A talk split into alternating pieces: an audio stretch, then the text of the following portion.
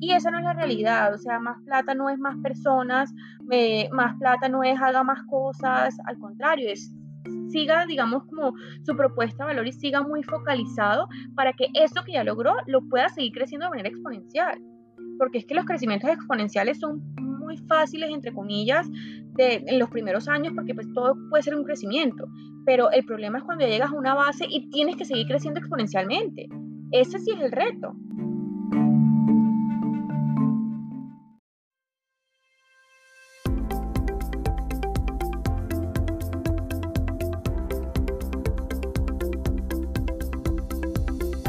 Bienvenidos a Creando la TAM, un podcast donde conversamos con emprendedores e innovadores de Latinoamérica para conocer sus historias y, a través de ellas, inspirarte a seguir tus ideas.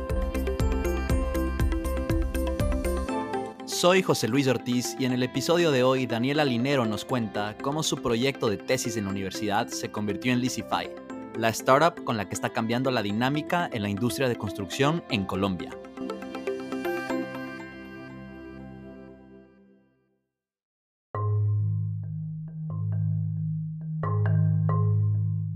En 2016, Daniel estaba cerca de graduarse de la universidad en Colombia y planeaba realizar su tesis en España. Un día recibió una llamada de una ex jefa que, sin saberlo, cambiaría el rumbo de su carrera profesional. Su ex jefa le contó que su hermano, Fernando, estaba buscando a alguien para hacer un proyecto en la industria de construcción en Colombia, y Daniela vio una oportunidad de matar dos pájaros de un tiro. Hacer el proyecto, que además era pagado, y que este a su vez cuente como su tesis. En el transcurso del proyecto, Daniel identificó que el proceso de comunicación y transacciones para la compra y venta de materiales de construcción era manual y se realizaba por teléfono e email. Después de cerrar el proyecto, Daniel y Fernando deciden fundar Lizify, un marketplace para materiales de construcción que busca agregar transparencia mediante tecnología a estas transacciones. Desde 2016 a la fecha han crecido en Colombia, pero han tenido altos y bajos. Daniela nos cuenta todo en este episodio. Acompáñame a conocer su historia. Antes de empezar, pido una disculpa porque en este episodio tuvimos algunas dificultades técnicas que resultaron en un audio de una calidad diferente a la del resto de episodios. Mi micrófono, por alguna razón, no funcionó tan bien. Agradezco por su paciencia de antemano. Daniela nació y creció en Santa Marta, Colombia, una ciudad de mar muy tropical donde creció en una familia muy unida y un ambiente bastante relajado. Es la única mujer de tres hermanos y al ser la mayor, fue la que siempre dio ejemplo en casa. Fue la mejor graduada de su colegio y esa infancia le acostumbró a siempre conseguir lo que quería con esfuerzo. La verdad sí, soy una persona muy, muy consentida, al ser la mayor, la única mujer, siempre me destaqué pues en el colegio por tener unos muy buenos resultados siempre lograba lo que conseguía, pues también fruto de, mi dedicación y mi disciplina. Soy Samaria, como, como lo mencionas, eso me hace ser una mujer muy tropical. Una persona, soy una persona muy familiar, muy cercana a mis papás, a mis hermanos, a, mis amigos. Entonces, esto como permeó toda mi infancia. Eh, viví en un, en un círculo como muy, muy cerrado, muy de, de siempre conseguir lo, lo, lo, que, lo que yo pues quería y me proponía y trabajaba, trabajaba para ello. La historia cambió rotundamente cuando me fui a vivir a Bogotá. Digamos, esta niña consentida, feliz en la playa todos los domingos, pues pasó a una ciudad gigante, una ciudad eh, donde pues empecé a estudiar ingeniería industrial en la Universidad de los Andes, una universidad muy buena y que le debo todo, pero también una universidad un poco muy fría, de muchos estudiantes, eh, no solo universidad fría, en una ciudad la más fría de todas, con mucho tráfico, no veía a mi familia, para mí los domingos era la cosa más deprimente del mundo, me sentía súper sola. Yo al principio le decía a mis papás, por favor, sáquenme de aquí. Mis papás me decían, pero sáquenme de dónde? Nosotros tenemos una prisión, o sea, estás cumpliendo tus sueños porque yo siempre fui muy determinada que quería estudiar ingeniería industrial en los Andes. Desde que estudié en octavo eh, del colegio, lo, tenía clarísimo. Y, y, pues ellos simplemente me decían, estás cumpliendo un sueño. Y yo siempre he sido tan determinada y tan disciplinada que yo decía, no me voy a rendir. Si yo vine por este propósito, por ser ingeniera, yo aquí me voy a quedar. y pues empecé a verle el lado no tan grija a Bogotá, empecé a hacer muchos amigos, claramente a salir, a rumbear, pero sí fue un contraste muy grande en mi vida eh, en una ciudad como Santa Marta, a una ciudad tan grande como Bogotá, sintiéndome tan sola, con ese frío y, y con pues todo ese tráfico. Sí, Bogotá creo que es una ciudad eh, fría literalmente y figurativamente, ¿no es cierto? A veces, me imagino que sobre todo viniendo desde, una, desde un contraste, como dices, tan, tan, pues, tan opuesto como, como es Santa Marta, una ciudad tan tropical y de mar. Pero Daniela, sé que después de pues, esta lucha por adaptarte a Bogotá, al final, como mencionas, lograste hacer amigos, lograste de alguna manera adaptarte a esa vida. Eh, en séptimo semestre de la universidad decides hacer un intercambio en Barcelona, eh, un poco para cambiar de ambiente, explorar nuevas oportunidades. ¿Cómo viviste ese, ese cambio? Fue uno de los mejores cambios. Como lo mencionas, la verdad yo esos, o sea, esos siete semestres sobreviví en Bogotá, le, le, empecé a coger como amor, pero igual no era el lugar donde yo quería estar. Y en un punto dije, no voy a seguir haciendo algo que no me hace feliz todos los días. Y ahí fue cuando decidí también, solo tenía opción Barcelona. Yo dije, me quiero ir a Barcelona a hacer mi, intercambio. Como soy tan determinada, me dediqué y lo logré. Y pues la universidad me becó para ir a hacerme mi séptimo semestre en la Universidad Politécnica de Cataluña fue claramente la mejor experiencia que he tenido, claramente los que se han ido de, de con lo como, como, uno lo llama Erasmus, que la rumba, que los amigos, que los viajes, eh, uno viviendo solo en Europa, no, fue una, una experiencia encantadora también cambié muchos puntos de vista con un montón de personas que conocí alrededor del mundo. Ustedes saben, Barcelona es una ciudad demasiado cosmopolita donde pues se reúne el mundo entero y eso me sirvió mucho como para abrirme las fronteras y decirme a mí misma, tú puedes, Daniela, tú puedes todo lo que te propongas en la vida. Y tanto así que me enamoré tanto de esa experiencia y de esa ciudad que yo dije, aquí me quiero quedar, no me quiero volver a Colombia, no me quiero volver a Bogotá. Y me, como me empeciné en buscar mis pasantías o mis prácticas profesionales en, en España. Y me costó también un montón, pero lo logré. Eh, empecé a hacer mis prácticas en Madrid, ahí me mudé de Barcelona a Madrid, trabajé en ProColombia, que es la oficina comercial del gobierno de Colombia en, en Madrid. Esta sí que fue la mejor experiencia de mi vida. Eso sí fue un crecimiento profesional y personal. Eh, en la oficina de, de, ProColombia eran 10 personas y es quien maneja la imagen de Colombia en España. Entonces, los eventos, las relaciones, los contactos que uno hacía, así por una practicante, eh, tenía un nivel de, de, relacionamiento muy grande y pues eso me permitió crecer muchísimo y sobre todo que también conocerme a mí más, porque yo en Barcelona tenía amigos de mi edad que rumbeaban y viajaban conmigo cuando llegué a una oficina, pues todo el mundo tenía 40 años y tenía hijos y no salían conmigo a rumbear en, en, las, en los fines de semana. Entonces, para mí fue como la oportunidad también de conocerme y de tener un, tiempo conmigo misma. Yo salía los fines de semana sola y fue el momento que más disfruté en mi vida y que más como me, me conocí para, para que me ayudó como a, como a entender lo que soy hoy en día y de, de qué está hecho Daniela. E, en total, ¿cuánto tiempo estuviste entre, entre Barcelona y Madrid? Un año. Fueron seis meses en Barcelona y seis meses en, en Madrid. Después de ese año regresaste a Bogotá a terminar la, la carrera, ¿no es cierto? Porque todavía fue, oficialmente no te habías graduado de la universidad. Eh, pero sé que no planeabas regresar por mucho tiempo, ¿no? O sea, creo que tu plan era regresar a Colombia y, y, poco después, después de graduarte, volverte a ir. Cuéntanos qué era, qué era lo que pensabas en ese momento. Tal cual, entonces yo en este mejor año de mi vida, yo decía, yo me tengo que quedar acá, o sea, si ya yo encontré aquí la felicidad y ya yo encontré acá que no tengo que ser la presidenta de Coca-Cola para ser feliz, eh, pues ¿por qué me, ¿para qué me voy a devolver? Claramente yo creo que uno tampoco solo lo puede, lo puede como gobernar el tema emocional, uno también tiene que ser muy racional en sus decisiones. Cuando yo averigüé, porque igual no me quedé con la duda, averigüé qué tenía que hacer para quedarme y pues terminar mi carrera en España, me di cuenta que tenía que atrasarme dos años de la universidad y a mí solo me quedaba un semestre más. Entonces yo decía, no, o sea, dos años versus un semestre, creo que en estos momentos tengo que ser muy racional, devolverme, pero claramente yo tenía en mente como, pues yo voy a volver.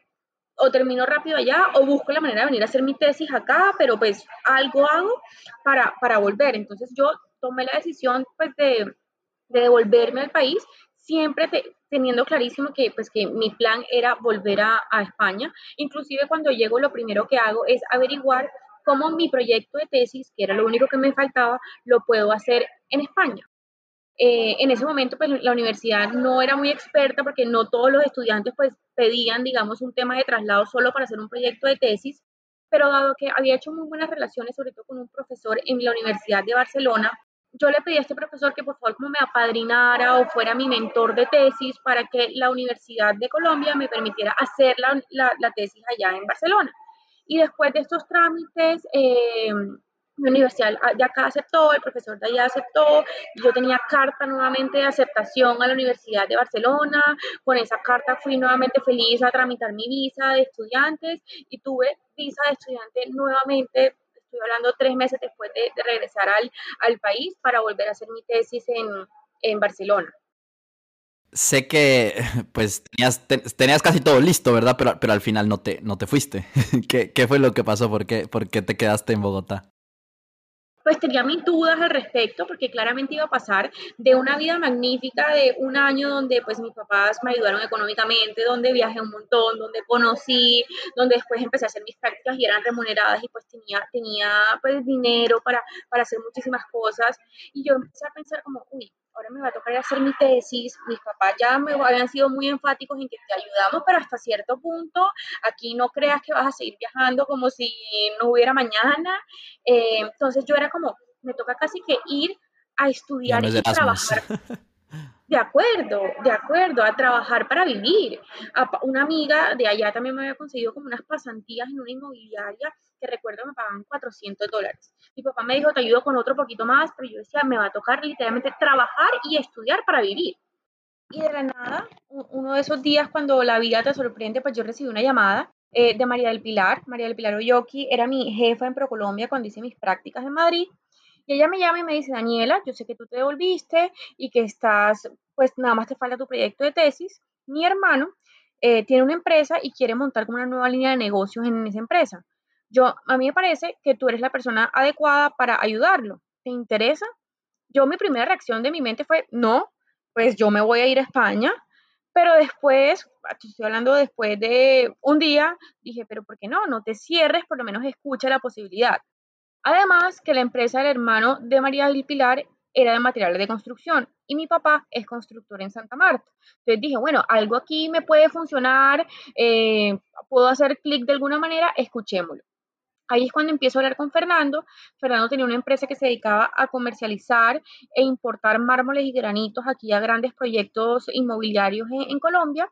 Y básicamente lo que él quería era aprovechar la red de contacto de proveedores internacionales y toda la logística de importación que ya tenía montada para empezar a ampliar su portafolio de, de productos, que no fuera solo mármoles, sino también otros productos complementarios acabados.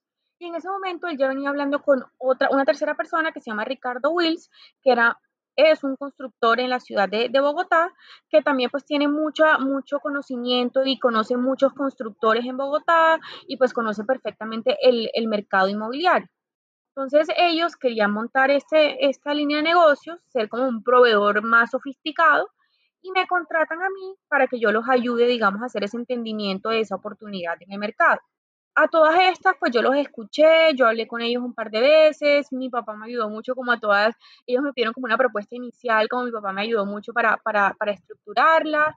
Y pues en, en, todas estas yo venía pensando, ¿y qué hago con mi tesis? Ya yo tengo mi aprobación para irme a hacer mi proyecto de grado a Barcelona. Entonces fueron, fueron momentos en que me pasó mil y un cosas por la cabeza. Pero entonces, esto, o sea, esto era una propuesta de trabajo eh, temporal, ¿no es cierto? O sea, porque todavía no estabas graduada, te faltaba hacer la tesis. Eh, ¿Cuál era la idea aquí de que, pues digamos, ayudarle a Fernando iba a ser de alguna manera parte de tu tesis? O sea, ¿qué era lo que estabas tratando de hacer? Sí, era como, no, no habíamos o sea, hablado como tal de la vinculación, pero no era como una vinculación a largo plazo, eh, era un poco un tema investigativo para ayudarle a montar este proyecto, y ahí es cuando a mí se me ocurre como, bueno, si yo voy a hacer mi tesis, pues no vale la pena hacer dos investigaciones en paralelo hagamos mi tesis sobre este, este proyecto que ellos me están proponiendo. Entonces así fue, después de muchas noches de, pensarlo y de decir cuál es lo mejor eh, en cuanto a mi sueño de volver a Barcelona y pues una posibilidad acá en Colombia, pues ya de empezar mi, vida laboral sin, sin, haberme graduado y prácticamente, qué pena lo que voy a decir, pero era como que, que, me pagaran por hacer mi tesis, como que iba a estar como, como muy incentivada a hacer una muy buena investigación porque pues yo sé que iba a servir para algo. Entonces ahí, con el dolor de mi alma, tuve que sacrificar, digamos, ese, ese gran sueño de volver a España. Pues me tocó decirle obviamente al profesor que me, que me apadrinó, muchas gracias, pero, pero conseguí, digamos, algo acá en Colombia. Y por primera vez como prioricé el tema de, empezar la carrera profesional y de aprender un poco más eh, algo propio de, de, mi profesión, que era la ingeniería industrial, antes de pues ir a hacer una tesis allá y trabajar en una inmobiliaria, que era la posibilidad que tenía para trabajar, para, para vivir.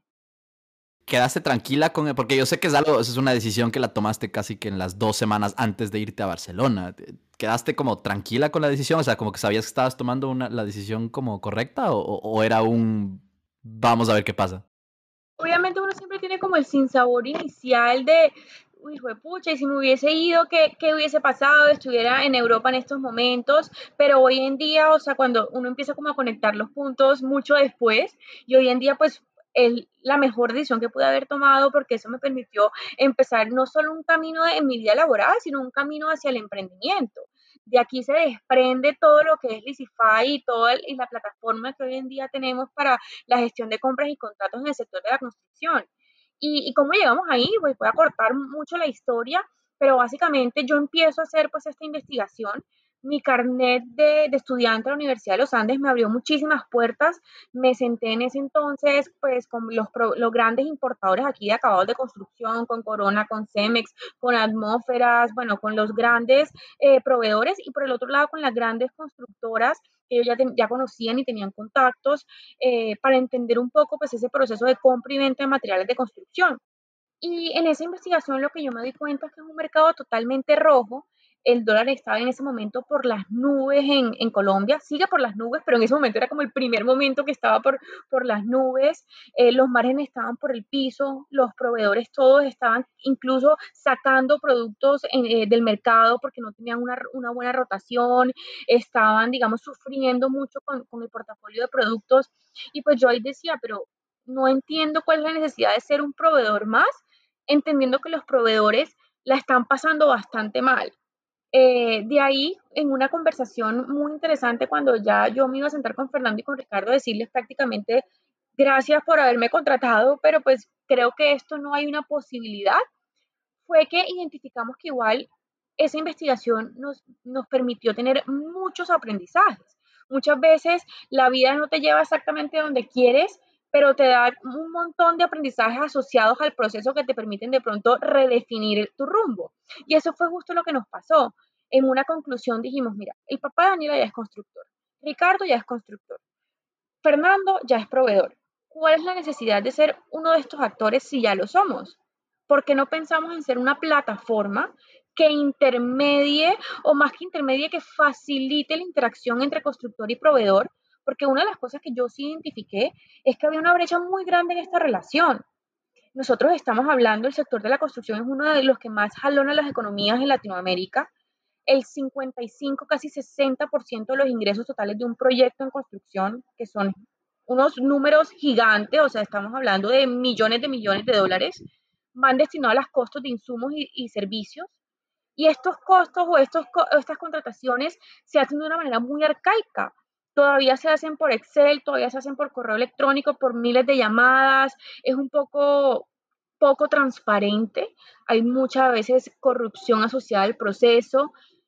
Y yo decía, tanto dinero que se está manejando y que se está ejecutando, no vale la pena que se haga de una manera tan tradicional.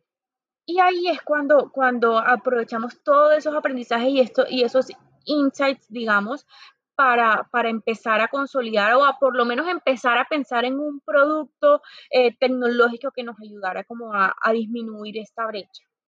Y en ese momento decidiste, una vez graduada, decidiste quedarte, digamos, trabajando en esa idea? Claro, entonces ahí nosotros en esa conversación eh, que tuvimos, básicamente por ser también un ente neutro o un ente, digamos, que quiere facilitar interacciones y no quiere tener, digamos, eh, la cachucha de ni constructor ni proveedor, decíamos que no, puede, no puede ser la misma empresa de Fernando, ni la misma empresa de Ricardo, ni la del papá de Daniela. Tiene que ser una empresa nueva, eh, digamos, que asuma este rol y que sea independiente a lo que ya cada quien había logrado de, de manera, pues, de manera aislada. En esa conversación decidimos entonces asociarnos, nos asociamos los tres y, creamos Licify. En principio, pues Fernando seguía muy dedicado en su empresa proveedora, Ricardo pues en, sus negocios familiares y yo fui quien tomó como el liderazgo de, de constituir esta nueva empresa y empezar pues todo el tema como investigativo para, para crear el producto. Te iba a preguntar antes, antes de seguir con la historia, ¿en algún punto en ese momento cuando estaba, cuando decidiste pues eh, que, que, esto iba a ser, digamos, tu primera aventura ya, ya habiéndote graduado de la universidad, ¿en algún momento se te cruzó por la cabeza eh, la opción de, de, tal vez buscar trabajo en una empresa ya establecida, o sea, digamos, algo un poco más, entre comillas, normal? y si es que no, entonces, si es que sí, ¿por qué, por qué decidiste apostarle a esta idea eh, apenas graduada? Claro, y sí, sí se me pasó por la cabeza, yo la verdad soy muy honesta, yo nunca soñé con ser emprendedora tan joven, o sea, y no sé si fue por, por mi academia o mi formación, yo soñaba con trabajar que en Unilever, que en P&G, que en McKinsey, este tipo de, de organizaciones que, pues, que, que, no sé, es lo más normal, lo, lo, lo que más le venden a uno para, para trabajar, eh, inclusive al principio como que yo recibía también mucho pushback de la gente que me rodeaba, en principio mis papás, o sea, mis mismos papás no entendían, pero como así que te vas a asociar? Tienes 22 años, tú no sabes qué es una sociedad, tú no sabes qué es de verdad tener socios, tener unos estatutos y, y tener, digamos, toda una, una estructura organizacional. ¿Cómo vas a liderar tú una empresa? No sabes de contaduría, no sabes, no tienes conocimientos para.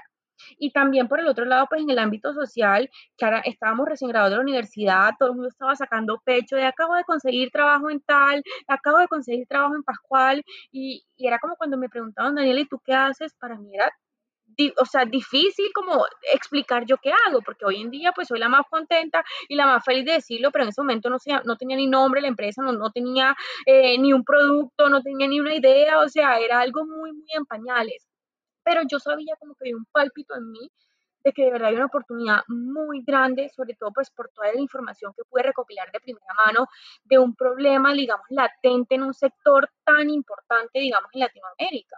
Entonces yo creo que ese, esa, esa pequeña como intuición no falla y eso fue como lo que, lo, lo que me permitió no desfallecer. Igual aquí también les cuento, estuve en un par de procesos que al final no llegaron a feliz término y hoy en día también agradezco que no hayan llegado a feliz término, porque a lo mejor ahí la, conversación hubiese sido distinta o, hubiese una tentación mucho más grande de, de, cambiar el rumbo.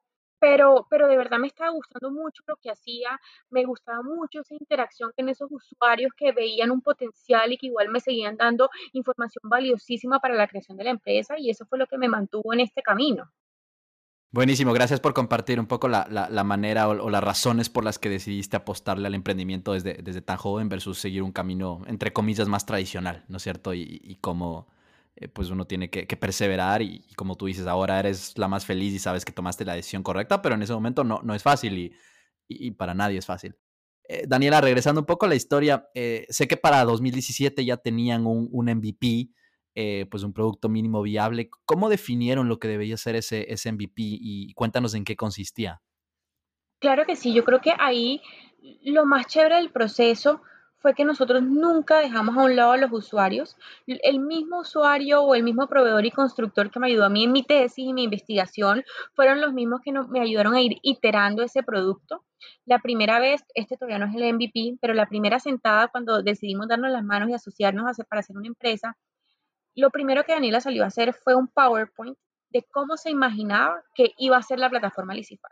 Hoy en día yo veo ese PowerPoint o se lo muestro a los diseñadores que trabajan con nosotros y me da vergüenza, es la cosa más horrible que se puedan imaginar, o sea, una ingeniera diseñando un producto en PowerPoint, pero con eso yo fui a esos usuarios iniciales y, y les dije, mira, este es, esto es lo que yo creo de a partir de todo lo que me compartiste, esta es la solución, digamos, como a tus problemas.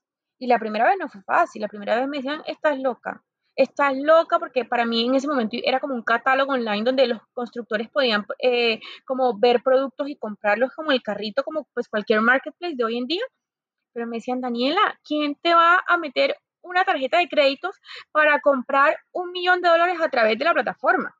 Y aparte que es una compra muy técnica, muy de ir, ver, medir, tocar, ir a la obra, hacer la visita, esto no va a pasar. Entonces yo también un poco como otra vez eh, triste, como creo que no fue. Creo que nuevamente por ahí, por ahí no fue la cosa. Pero ahí fuimos iterando con esos mismos usuarios hasta que llegamos a ese MVP. ¿Qué era el MVP? era, yo lo describo como un Excel bonito en una página web. Era un Excel, no, sé, los, que no están muy familiarizados, el constructor hoy en día para tomar una decisión de compras debe montar un cuadro comparativo con al menos tres oferentes y presentarlo pues a su comité eso es súper tedioso porque estamos hablando de, son órdenes de compra o son propuestas comerciales de más de 100, 200, 300 ítems con especificaciones muy técnicas y comparar esas peras con peras o recibir esa información completa y a tiempo de los proveedores es demasiado trabajo. Entonces, ¿qué hacía Lisify? Pues Lisify simplemente les permitía a ellos decir, necesito esto, y a la vuelta de una semana o 15 días les devolvía el cuadro comparativo ya montado con las propuestas de los proveedores. Claramente para el constructor era magia. Era, wow, todo esto que tanto me cuesta, ahora una computadora me lo hace. La verdad es que la computadora era Daniela. Y ese cuadro comparativo era automático para el constructor, pero pues a mí me costaba los días que el constructor se estaba ahorrando, me los estaba costando a mí pero creo que es lo más natural y, es la mejor manera de aprender. Nosotros invertimos muy poco en ese MVP y de eso también se trata, es validar, digamos, la propuesta de valor que se tiene antes de hacer un desarrollo gigantesco. Y, esa fue la manera que llegamos al MVP y como generamos, logramos generar tanto valor de cara al constructor, fue lo que nos permitió seguir avanzando e iterando nuestro producto. Y en esas iteraciones, nosotros al principio pues teníamos de una, dos licitaciones eh, semanales con estas constructoras como de confianza, que estaban conmigo desde la tesis y bueno, todo lo que ya les he contado. Y en esas nos pasa que una constructora muy grande en, en Colombia me dice, Daniela, sí, quiero hacer el piloto con, con ustedes. Yo, de una hagamos piloto, pero cuando uno habla de piloto, uno habla de una prueba, de una licitación, de dos licitaciones, máximo tres oh sorpresa, empezamos a tener de 2, 3, 5 licitaciones semanales, empezar a tener 10, 15, hasta 20 licitaciones con esta constructora muy grande. Ahí empezó Daniela a sufrir un poco porque es que, bueno, 5 las pudo de pronto gestionar, 20 ya no tanto. Entonces esto fue lo que nos puso ya como en otro momento de la compañía, donde fue necesario pues ya contratar personas in-house que nos ayudaran, que le dieran el soporte oportuno a este tipo de, de constructoras y empezamos a tener unos números muy significativos. Claramente cualquier crecimiento desde cero es un crecimiento interesante, pero aparte no solo es de cero a algo, sino que nos dimos cuenta que de ese algo en adelante empezamos a tener unos crecimientos, eh, como uno llama, exponenciales, muy, muy atractivos, digamos, en cuanto a usuarios, en cuanto a transacciones, en cuanto a proveedores eh, registrados en el ecosistema. Y esto ya fue lo que nos empezó a dar como ese dinamismo de startup es como la primera vez que dijimos, bueno, aquí tenemos algo muy interesante, nunca pensamos como, como esto va a ser una startup, una pyme, un unicornio, la verdad es que esas definiciones no estaban en nuestra cabeza en, ese momento, estábamos muy, muy focalizados en resolver un problema, pero cuando uno se centra tanto en su usuario y en su problema, yo creo que los resultados vienen solos. Y esto fue lo que nos empezó a pasar a, nosotros y ahí fue cuando el 2018 ya se volvió como el año, por así de despegue de Licify, un montón de constructoras llegaban solas a, nosotros, nos, ganamos un montón de premios, cumplí un gran sueño. Por primera vez en el 2018, yo que pues, les conté que estaba tan, tan cerrada o tan, tan ansiosa de volver a España, nos ganamos un concurso a nivel mundial y quedamos entre las cinco, las cinco startups, em, digamos, más prometedoras para el sector de la construcción en el mundo y nos llevaron a Barcelona y a Madrid a presentar la empresa yo no creía en nadie, yo decía es que los planes son perfectos. Todo pasa cuando tiene que pasar y no, no me vine a hacer una tesis, pero sí me vine a presentar hoy en día una empresa. Y, y no, y eso fue lo que, ese, ese año fue un año muy bonito, de muchos aprendizajes, de mucho crecimiento del equipo. Y cuando nos empezamos a decir, tenemos que empezar a levantar inversión, porque una cosa es lo que los socios eh, como iniciales podemos poner otra cosa es cuando el equipo ya se te está creciendo, cuando ya tienes una base de usuarios muy sólida y pues dos nóminas es una cosa, pero cinco, seis, ocho personas, hasta diez que llegamos a tener a final de ese año, pues ya era otro, otro momento de la compañía y fue cuando levantamos nuestra primera ronda de inversión. Sé que esa, esa ronda de inversión eh, fue de, de 400 mil dólares en, en, 2018. Entonces, eh, según lo que, lo que comentas, hasta ese punto la empresa había sido eh, bootstrapped, o sea, pues, empezada con capital propio. ¿Cómo, o sea, cómo, cómo, empezaron, digamos, esos dos primeros años desde el lado de financiamiento? Claro, en principio, digamos, era Fernando y Ricardo, los, socios iniciales que, les comenté, que estaban, digamos, aportando el capital. Yo claramente, sin, ni siquiera haber recibido un título, pues no, no tenía de dónde. Claramente ponía mi trabajo y todo mi tiempo en, sacar este tema adelante. Y al principio, pues los costos eran muy, muy bajos. Claramente, pues yo como, como emprendedora, pues ganaba nada, pues a comparación del, del mercado. Y, y pues fue como el, el, freelance que nos ayudó a hacer la plataforma y como los temas iniciales. Ya cuando empezamos a contratar personal como tal, pues ya los, los socios no, no, tenían, digamos, ese, ese recurso para, para esa nómina y ahí fue que empezamos ese levantamiento de capital en principio fue mucho como, lo que uno llama como Friends and Family. En realidad no fue tanto Friends and Family, sino como ángeles inversionistas. Eh, Fernando tiene pues un MBA en Real Estate en la Universidad de Columbia, pues eso le abre también una, una, unas puertas y unas conexiones muy grandes. Eh, nuestra primera levantada de capital inclusive fue en Estados Unidos, que nos fuimos los tres nosotros a, a, levantar esta inversión, porque pues en ese momento de, pronto el ecosistema aquí en Colombia no estaba como tan desarrollado, o pues todavía había mucha como, como, como fricción respecto a este, este, este tema de las startups. Todo el mundo nos pedía, bueno, ¿y cuál es el EBITDA? Pues nosotros no tenemos EBITDA porque somos una startup. Entonces, fue mucho más fácil, digamos, en, Estados Unidos hacer este, esta primera ronda capital.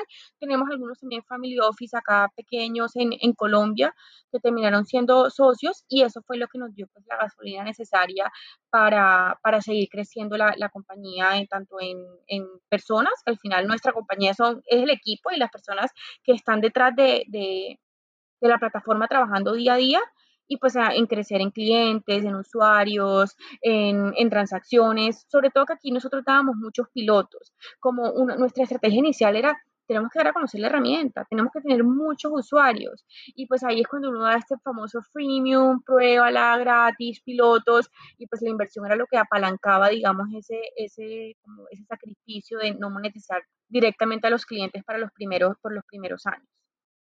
Sé que también en ese año, eh, pues dándose cuenta que, la startup que Lizify tenía, iba agarrando tracción, tenía un futuro prometedor, eh, Fernando decidió dedicarse ya full time a, la empresa y pasó a ser el CEO. Eh, hasta entonces tú habías sido la, CEO, ¿no es cierto?, esos primeros años.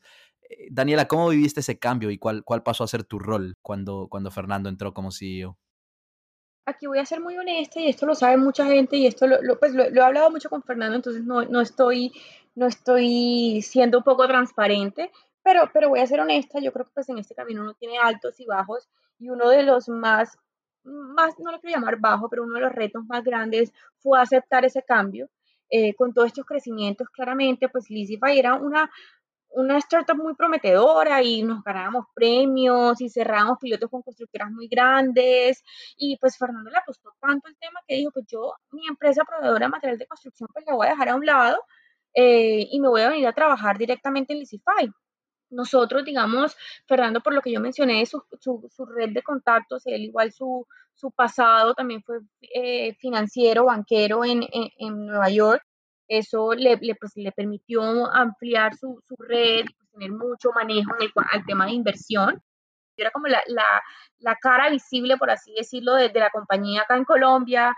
Eh, el hecho también de ser mujer, de ser muy joven, muchas veces de mis clientes pues era del otro lado un señor que tiene 60 años y, y yo convertí como esa debilidad en una fortaleza y me convertí como en la imagen de la compañía y como en una, una, una manera disruptiva de, de, hacer negocios, tanto de tecnología como con una mujer chiquita de 22 años que, que también lo, lo, lo, podía hacer. Y, y, entendiendo esto, pues Fernando y yo nos juntamos y, y decimos, pues Daniela, lo más lógico es que tú te dediques al área comercial y de mercadeo, que sigas como potencializando pues todas esas buenas relaciones que tienes. Y yo me dedico de lleno al tema del levantamiento de capital, que si bien ya levantamos una ronda, pues lo que si vienen son muchas más rondas para seguir creciendo a la, a la velocidad que queremos. Para eso, pues lo más normal es que el CEO sea quien levante la inversión y que el Chief Commercial Officer, o ni siquiera sé, hoy en día no sé ni cómo me llamo, eh, que es lo de menos, se dedique pues al tema de, los clientes. Y, así pues tuvimos la conversación, pero a mí me costó muchísimo, me costó muchísimo, creo que eh, sobre todo desde el ego, lo reconozco hoy en día, hoy sé que el ego no, no lleva a ninguna parte, pero para mí fue muy difícil decir, yo sentía literalmente que había tenido un bebé nueve meses en mi panza, que de verdad había pasado lo más difícil, las noches sin dormir, las, o sea, todo lo, lo, relacionado al embarazo. Y cuando el bebé nació, el más hermoso y divino del mundo, alguien me dijo, sí, pero ya no, eres, ya no eres la mamá, ahora vas a ser ahí como la hermana, pero ya no eres la mamá y, y, y dámelo a mí ahora. Entonces a mí me costó muchísimo. Eh, claramente se me pasaron muchas cosas por la cabeza, dije, voy a renunciar, no voy a seguir trabajándole a esto, ¿cómo me van a hacer esto? Pero nuevamente, viéndolo en retrospectiva, siento que fue lo mejor que me pudo pasar. A mí, eh, Fernando igual a mí me lleva 10 años de experiencia laboral, eh, creo que tiene también mucho más manejo en, en términos organizacionales que yo y creo que cada quien se enfocó en lo que tenía, en lo que tenía que enfocarse y pues con Fernando hemos levantado muchísimas rondas más de, de, inversión y pues yo por este lado he logrado un crecimiento también magnífico de los clientes. Entonces creo que, que uno tiene que, sobre todo en las startups y sobre todo si uno también es doliente y dueño de, de la empresa y quiere el bien de la empresa, no pensar tanto de manera individual, sino pensar un poco de manera más colectiva. Y eso era lo que necesitaba la empresa en esos momentos. Y a mí, Daniela, en mi, en mi, en mi como crecimiento profesional y personal me ayudó muchísimo para darme cuenta que uno no es un título, uno es una persona y la persona es quien decide, quien tiene emociones, quien, quien tiene todas las actitudes, eh, más allá si soy la CEO, la CPO, la CCO o como me llame, que hoy en día el cargo es lo, lo de menos. Gracias, gracias por contar esa, pues, esa historia y, esa experiencia con tanta transparencia. Yo creo que definitivamente es, algo muy, muy natural, ¿no es cierto? O sea, como la analogía me encantó, la del, la del bebé y que te lo, te lo quitan cuando nace, eh, porque, porque sí, o sea, me, esfuerzo, o sea, como que le habías dedicado tanto tiempo esos años y al final perdías el título. Pero yo creo que es importante también porque en verdad es así, o sea, en el emprendimiento y sobre todo, pues, emprendimiento tecnológico, eh, ni el ego ni los títulos en verdad tienen mucho pues mucho espacio, así que qué bueno que hayas podido, digamos, verlo ya en retrospectiva y dando, dándote cuenta de que pues al final esa fue la mejor, la mejor decisión. Eh, Daniel, avanzando un poco aquí con la historia, sé que el 2019 fue un año difícil para, para Lisify en general. ¿Qué fue lo que pasó? Que se nos subió el éxito a la cabeza. Y eso es una, de las cosas que, tenemos que nosotros evitar como emprendedores, porque claro, con ese 2018 tan prometedor, con todos esos premios, con esa ronda de inversión, con un equipo gigante consolidado, con un montón, digamos, de crecimiento de la plataforma, nosotros ya dijimos, ya somos Mark Zuckerberg, ya la sacamos del estadio, ya somos, no, o sea, que yo no podía imaginarme, eh, digamos, la vida después de eso. Y uno ahí es cuando empieza como a, a subírsele ese éxito, ese ego a la cabeza y empezamos a tomar decisiones como no, no tan fundamentadas o no tan simples. Que venga más gente a trabajar en la, en la, en la compañía, que apostémosle a más cosas, perdamos un poco el foco, en ese año empezamos a evaluar un montón de vertientes distintas a la de conectar constructor con proveedor. Empezamos a, a, tratar de cambiar de metodologías. Mucha gente nos llegaba diciendo que si ¿por qué la plataforma no la llevamos al sector petrolero? Y nosotros decíamos, ¿por qué no? Pues si ya somos lo que somos, obviamente tenemos la capacidad de llevarlo a todos los sectores habidos y por haber. Y esa no es la realidad, o sea, más plata no es más personas, eh, más plata no es haga más cosas, al contrario, es siga, digamos, como su propuesta de valor y siga muy focalizado para que eso que ya logró lo pueda seguir creciendo de manera exponencial porque es que los crecimientos exponenciales son muy fáciles, entre comillas, de, en los primeros años, porque pues todo puede ser un crecimiento, pero el problema es cuando llegas a una base y tienes que seguir creciendo exponencialmente. Ese sí es el reto, porque ya igual ya has llegado a un montón de, de ya has atacado mucho de tu mercado y tienes que ver cómo haces para que de verdad esos se vuelvan tus usuarios y tus clientes. Entonces, creo que en verdad perdimos el foco, que nos volvimos más una empresa de ir a, presentar la compañía en todos los eventos habidos y por haber, un poco más de síganme dando premios y nos olvidamos un poquito de, del día a día y la operatividad de la empresa. Y nos costó.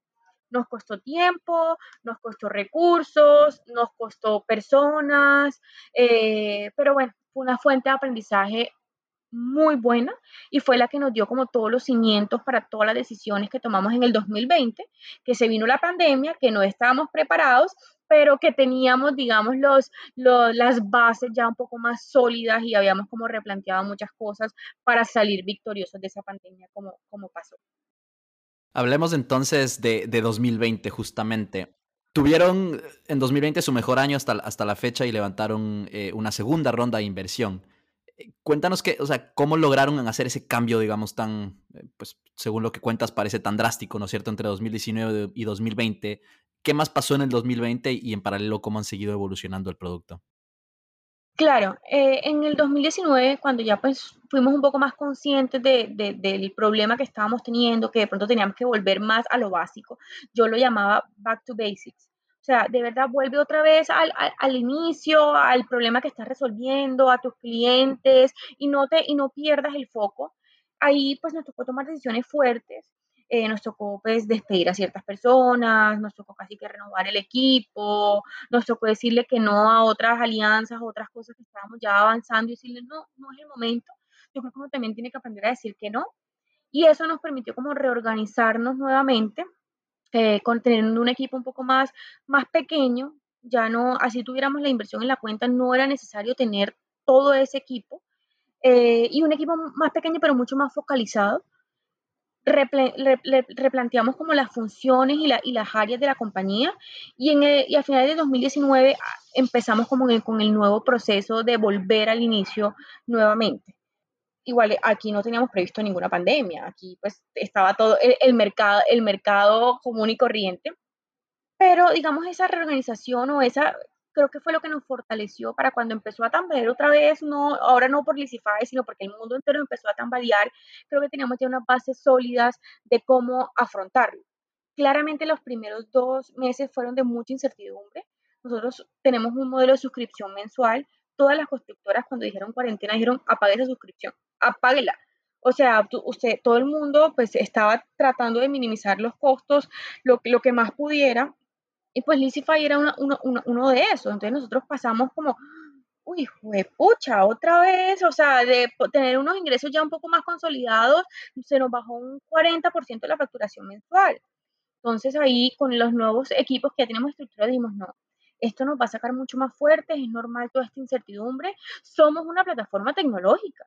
El cliente nos necesita ahora más que nunca. Así esté trabajando remoto en su casa, en la obra, en China o en Bogotá, necesita la plataforma, necesita centralizar la información, necesita avanzar. Entonces usamos eh, todos estos beneficios como las fortalezas que nos, que nos permitió volver al cliente no a venderle, sino como su aliado. Oiga, yo soy su aliado, yo soy quien lo va a ayudar a salir de esta incertidumbre. Yo soy el que lo va a ayudar a ahorrar en su proceso de compras y contrataciones, a ser mucho más eficientes, a ser mucho más transparentes.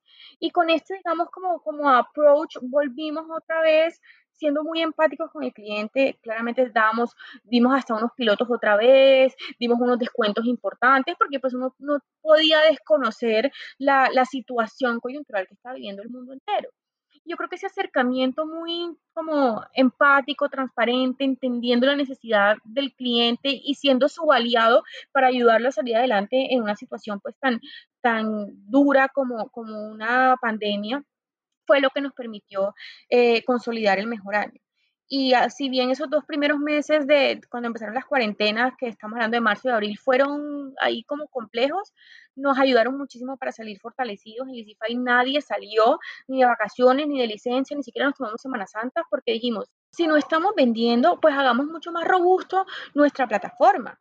¿Qué, ¿Qué, es eso que nos hace falta? ¿Qué es eso que el constructor necesita para, para utilizarnos? Entonces, por poner un ejemplo muy sencillo, eh, pusimos un nuevo centro de contacto más dinámico donde podían agendar videollamadas a un solo clic con todos los proveedores de una licitación magnífico. Las videollamadas era lo que se estaba utilizando en ese momento, pues se siguen utilizando hasta, hasta hoy entonces. Entonces es como que repensamos rápidamente el producto con cosas muy chiquitas, o sea, que no son los cambios, uno a veces siente que para, para pensar o replantear algo tiene que ser un cambio significativo, ¿no? A veces cambiar una coma hace toda la diferencia. Y eso fue lo que nos pasó a nosotros. Cambiamos esas dos, tres comitas necesarias en nuestro producto y, eh, y después de esos dos meses volvimos con este approach que, que, les cuento que es un poco más cercano al cliente, con un producto mucho más fortalecido. Y ahí fue cuando se vino, digamos, la racha de clientes, como, como, como dicen por ahí. Ya todos esos pilotos que habíamos hecho en el 2018, los empezamos a capitalizar en ingresos, no solo en, no solo en transacción y número de usuarios, sino que también en ingresos y nosotros pues crecí, cuadruplicamos la base de, de, de, clientes pagos el año pasado. Eh, hablemos un poco de, planes a futuro. Eh, ¿Qué planes tienen en, eh, pues este año 2021 y, a mediano plazo, en los próximos dos, tres años? ¿Tienen en la mira mercados fuera, fuera de Colombia? ¿Qué, ¿Qué, están pensando en cuanto a crecimiento? Sí, algo que nosotros tenemos clarísimo y es que esto es una necesidad o un dolor de los mercados latinoamericanos. Nosotros sí queremos ser una, una startup escalable y replicable y para eso Colombia pues se nos queda corto. Nosotros tenemos la, digamos, la proyección de estar en la región. Yo lo veo en un, en un, en un plazo de, tres, de, de, de dos a tres años. Creo que al principio sí estamos un poco más acelerados con el tema. La misma pandemia nos mostró, es más, teníamos ya una intención firmada con un grupo de, de inversionistas en, en, en México que nos pedía que teníamos que tener presencia en el país pues para poder invertir. Nosotros íbamos con todo. Claramente cuando pasó, cuando pasó todo esto de la pandemia, pues esa firma se pudo pues, reversar, pues eran temas de, de fuerza mayor y no pasó.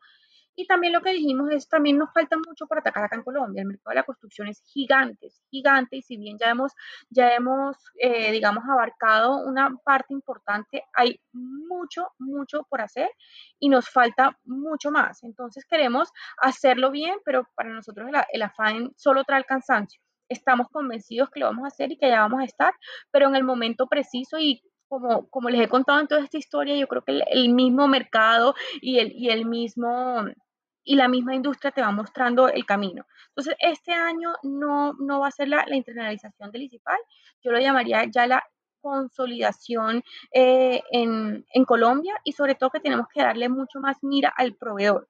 Nosotros al ser, un, al ser un marketplace por estrategia siempre estuvimos muy focalizados en el constructor, como cualquier problema de huevo y la gallina, pues hay que empezar por algún lado. Nosotros en nuestro caso fue el constructor eh, y el año pasado fue que empezábamos a, entender el proveedor. Este año tenemos que darle, digamos, un valor mucho más sólido a ese lado del mercado para que todo se, se pueda consolidar. Y una vez lo hagamos, empezamos a, a, pensar en este plan de, de, internalización, pero con calma. Con calma, no tenemos afán. Eh, sabemos que igual estamos en un sector muy arcaico, un sector que tenemos que ir como trabajando de a pincitas y, y así vamos, al mismo ritmo que nos va, que nos va marcando el mercado. Excelente, pues eh, les deseo los mejores éxitos a medida que se consolidan en este año y, el próximo año en Colombia y pues espero verlos pronto también en otros países de, Latinoamérica. Estoy seguro que les dirá excelente. Eh, para terminar, Daniel, hay una pregunta que hago a todos mis, mis invitados e invitadas en este podcast. Em, tú prácticamente llevas involucrada eh, dentro de este ecosistema de emprendimiento y tecnología toda tu vida profesional, ¿no es cierto? O sea, empezaste en el emprendimiento desde que te graduaste de la universidad. En tu experiencia, ¿Cómo crees que podemos continuar creando en Latinoamérica y desarrollando este ecosistema de emprendimiento y tecnología? Pues ya llevo cinco años en esta, ¿quién lo, quién lo iba a pensar? Nunca me lo imaginé, pero, pero, pero aquí vamos y en Brasil un, un, un proceso y un, un, trayecto muy bonito. Yo creo que, que, lo que tenemos que hacer, digamos, todos para, para seguir fortaleciendo este ecosistema es muchas redes de, de apoyo y, y, de network y de contactos.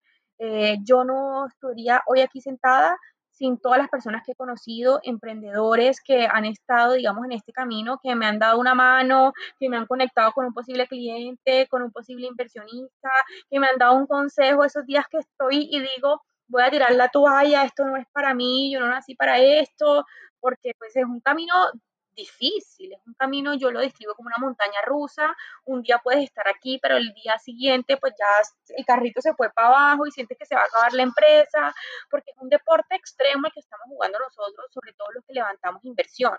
Eh, entonces es muy complejo y uno solo no puede uno solo no puede y necesita como de ese aliento tanto de tus confundadores, de tu equipo que te sostenga, como esa red de, de, de mentores, de otros emprendedores, de inversionistas que me han ayudado a lo largo del camino.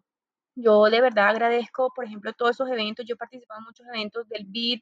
Eh, he ido pues a México, a Perú, pues a España cuando les comenté, a Uruguay. Inclusive quien me nominó a este podcast la conocí en uno de estos eventos. Hoy en día somos grandes amigas, pero es por eso, porque nos hemos apoyado como e, en el, en el camino, nos hemos dado palabras de aliento. Muchas veces, no sé, uno también está, uno no se las sabe todas y está muy perdido en temas de, no sé, jurídicos Nosotros, por ejemplo, tenemos Licipay constituido en Estados Unidos. Cuando hicimos esa constitución, yo no tenía ni idea, ¿cómo así que Estados Unidos? ¿Eso cómo se hace? Eh, ¿Qué hay que hacer?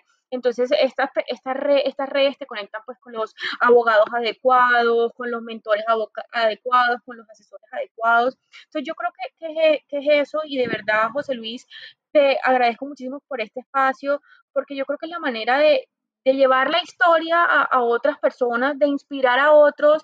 Yo también, pues que, que, he escuchado varios de los podcasts que han hecho, uno dice, pues uno no está tan solo, todos pasan por lo mismo, todos tienen unas historias muy chéveres que contar, todos motivan. Entonces creo que esta, este tipo de iniciativas y esa, esas redes y esos eventos y esos como contactos y enlaces son los que nos van a permitir seguir robusteciendo nuestro proceso. Esta fue Daniela Linero con la historia de Lisify una historia sobre los aprendizajes, éxitos y desafíos de una emprendedora que entró en el mundo del emprendimiento y la tecnología desde muy joven. Si te gustó este podcast, por favor compártelo con más personas y síguenos en Spotify, Apple Podcasts y en redes sociales. Nos vemos en un próximo episodio.